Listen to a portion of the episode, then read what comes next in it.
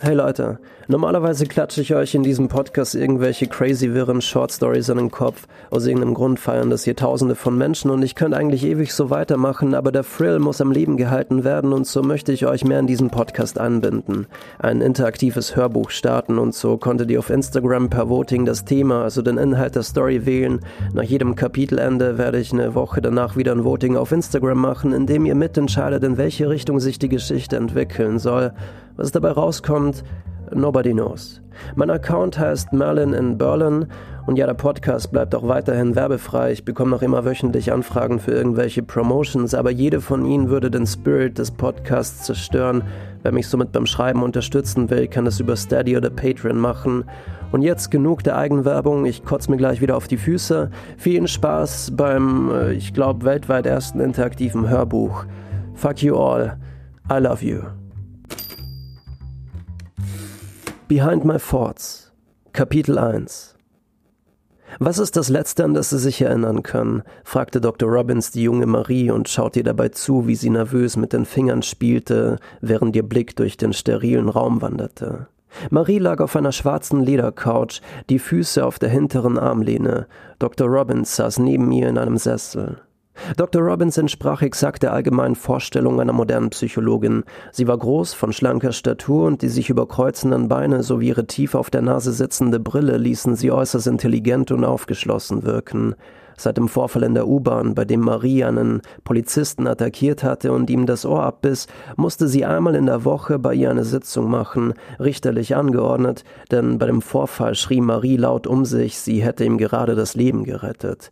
Ein Video von dem Vorfall ging im Internet viral. Darauf zu sehen Marie, ihr Mund voller Blut, neben ihr der Polizist, wie er sich die Hand auf sein Ohr hielt ebenfalls voller Blut, laute Schreie, andere Polizisten eilten zu Hilfe und immer wieder erschien auf den wackeligen Aufnahmen Marie. Es tut mir leid, aber ich musste es tun. Ich habe ihm das Leben gerettet, das versteht ihr nicht. Nachdem das Gericht an ihrer Zurechnungsfähigkeit gezweifelt hatte, sie aber nicht in eine Psychiatrie einweisen wollte, verdonnerte man sie zu 170 Stunden gemeinnütziger Arbeit und einem wöchentlichen Besuch bei der Psychologin. Dr. Robbins. Sie war damals auch im Gericht für die Beurteilung ihrer Zurechnungsfähigkeit zuständig und konnte Marie vor schlimmeren Konsequenzen bewahren. Marie lag noch immer auf der schwarzen Ledercouch, starrte auf das Gemälde einer Nebelgalaxie und schien Dr. Robins Frage zu ignorieren. Vielleicht hatte sie ihre Frage auch einfach überhört. Mar Marie, ich hab dich etwas gefragt. Wir hatten über deinen Traum gesprochen. Marie drehte den Kopf zu Dr. Robbins und suchte ihren Augenkontakt.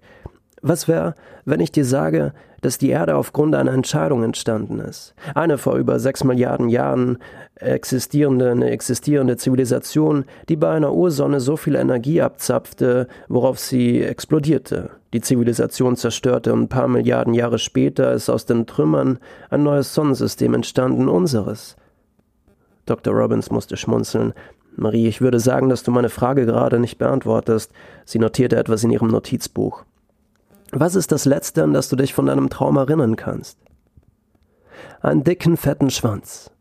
Marie wartete auf eine Reaktion, doch Dr. Robbins blieb professionell. Marie, konzentrier dich bitte. Na gut. Das Letzte, an das ich mich erinnern kann, ist, dass ich mich entscheiden konnte, ob ich aufwachen will oder nicht. Ich wartete aber zu lange mit der Entscheidung. Nein, nein, stimmt nicht. Ich hatte mir vorgenommen, mich nicht zu entscheiden und bin dann aufgewacht. Also beinhaltete der Traum wieder eine Entscheidung.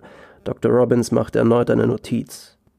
Für sie war Marie eine äußerst interessante Patientin, denn selbst nach sechs Monaten konnte sie noch immer nicht zu ihr durchdringen. Entweder spielte Marie mit ihr ein Spiel oder es war ihr voller Ernst. Tatsächlich schien sie ein Gespür für andere Menschen zu haben, konnte sie durchschauen, doch was andere Gedankenlesen nennen würden, hatte Dr. Robbins stets versucht, wissenschaftlich zu begründen. Dass sie dabei oft an die Grenzen ihrer eigenen Überzeugung stieß, verursachte, versuchte sie sich mit Sätzen wie das Gehirn ist weitaus zu mehr fähig, als wir ihm zutrauen, zu erklären. Marie hielt von diesen pseudowissenschaftlichen Erklärungsversuchen nicht viel. Sie wusste ganz genau, wer sie war. Marie war davon überzeugt, eine Berührte zu sein. So nannte sie Menschen mit ihrer Gabe. Wie sie Dr. Robbins erklärte, gab es auf knapp vier Milliarden Geburten ein oder eine Berührte. Nur sehr selten kommt es vor, dass zwei zur gleichen Zeit existierten, existieren. Berührte sind Menschen, die aufgrund eines Zufalls, einer winzigen kleinen Anomalie im Raum-Zeitgefüge zwischen den Welten entstanden sind, in einem Moment, einem Bruchteil einer Sekunde, in welchem sich all die vorhandenen Paralleluniversen berühren, sich überschneiden, ineinander verlaufen. Genau in diesem Moment teilte sich Maries erste Zelle. Die Berührten, so erklärte es Marie, besitzen die Gabe, durch das Universum, in welchem sie sich befinden, hindurch zu sehen, als wäre der Boden, auf dem sie laufen, aus Glas. Sie sind miteinander verbunden, ein Netz, Fäden, eine Gitarre mit unendlich vielen Saiten, jede hat ihren ganz eigenen Ton, ich kenne jede dieser Saiten. Dieser Satz ging Dr. Robbins nicht aus dem Kopf. Es war nicht so, dass sie ihr Glauben schenkte, aber dennoch spürte Dr. Robbins, dass hinter ihrer Geschichte ein Geheimnis verborgen lag womöglich ein Trauma aus der Kindheit, einer der Gründe, warum sie damals vor Gericht interveniert und sie vor der Psychiatrie bewahrt hatte. Vielleicht sah sie auch in der um 20 Jahre jüngeren Marie die Tochter, die sie nie hatte. Du hattest in deinem Trauma so eine keine Wahl getroffen. Das ist doch eigentlich gut, antwortete Dr. Robbins. Man muss sich nicht immer entscheiden. Manchmal kann es auch gut sein, die Dinge einfach geschehen zu lassen. Marie seufzte auf. Wenn es nur so leicht wäre. Sie drehte sich mit dem Körper zu Dr. Robbins und setzte sich auf. Ihr Gespräch dauerte nun schon 55 Minuten. Fünf Minuten blieben ihr noch, doch für Marie waren vor allem die letzten paar Minuten das Schlimmste, die schlimmsten. In meiner Welt ist sogar das sich nicht entscheiden eine. Ihr Blick streifte durch Dr. Robbins Büro. Eine Entscheidung. Das linke Auge begann zu zucken und das Spiel mit den Fingern wurde hastiger. So, ich muss jetzt los. In genau fünf Sekunden. Sie starrte auf die schwarze Wanduhr mit den großen Zeigern. Marie, wir haben aber noch ein paar Minuten. Ich habe nichts dagegen, wenn wir heute ein bisschen länger machen, antwortete Dr. Robbins, doch Marie zählte bereits die Sekunden. Fünf, vier, drei, zwei, eins, ciao. Sie griff nach der grauen Jacke, schmiss sie über die Schultern und verschwand durch die Tür, eilte das Stiegenhaus hinunter durch das große Tor des Innenhofs direkt auf die Green Street Number 6.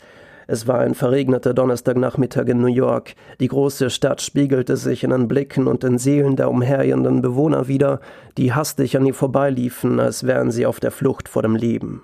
Wäre es physikalisch möglich gewesen, wären sie, nur um Zeit zu sparen, auch durch sie hindurchgegangen. Madri Marie drehte sich zu Broom Street und zählte erneut die Sekunden. Dass sie gerade im Regen stand, war ihr komplett egal. Vier, drei, zwei, eins, los.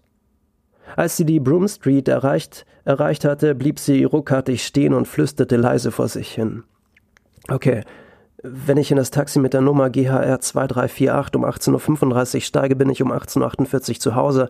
Die Schicht des Taxifahrers wird drei Minuten länger dauern. Er wird zwei Minuten 36 Sekunden früher zu Hause sein, woraufhin er sein Fertiggericht eine Minute und zwölf Sekunden früher in die Mikrowelle schiebt. Aufgrund seines Blutdrucks lagert sich das Cholesterin an den Gefäßwänden seiner Hauptschlagader besser ab als sonst, woraufhin sich ein Teil der Ablagerung in zwölf Jahren löst und ein Herzstillstand verursacht. Andererseits würde er, wenn ich nicht einsteige, in 13 Jahren grausam beim Verkehrsunfall sterben.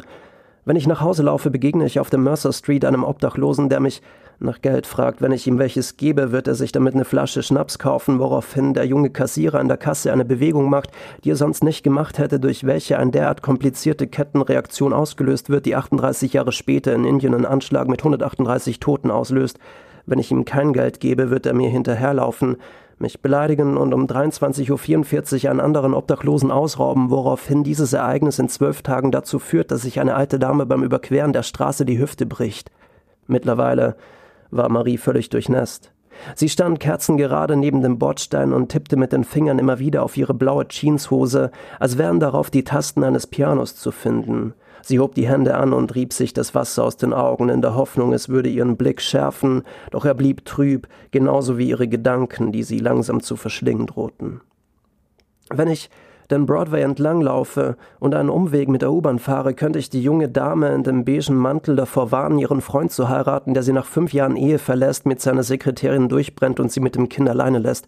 Wenn ich zusätzlich noch dem Zeitungsausträger, der mir seine letzte Zeitung verkaufen will, aus dem Weg gehe, eine Station früher aussteige, findet er durch ein Jobinserat in seiner Zeitung einen noch besseren Job und um einiges mehr Glück in seinem Leben, zumindest für die nächsten Jahre, dadurch, dass viele Geld äh, mehr Zigaretten raucht, wird er Anfang 60 an Lungenkrebs sterben.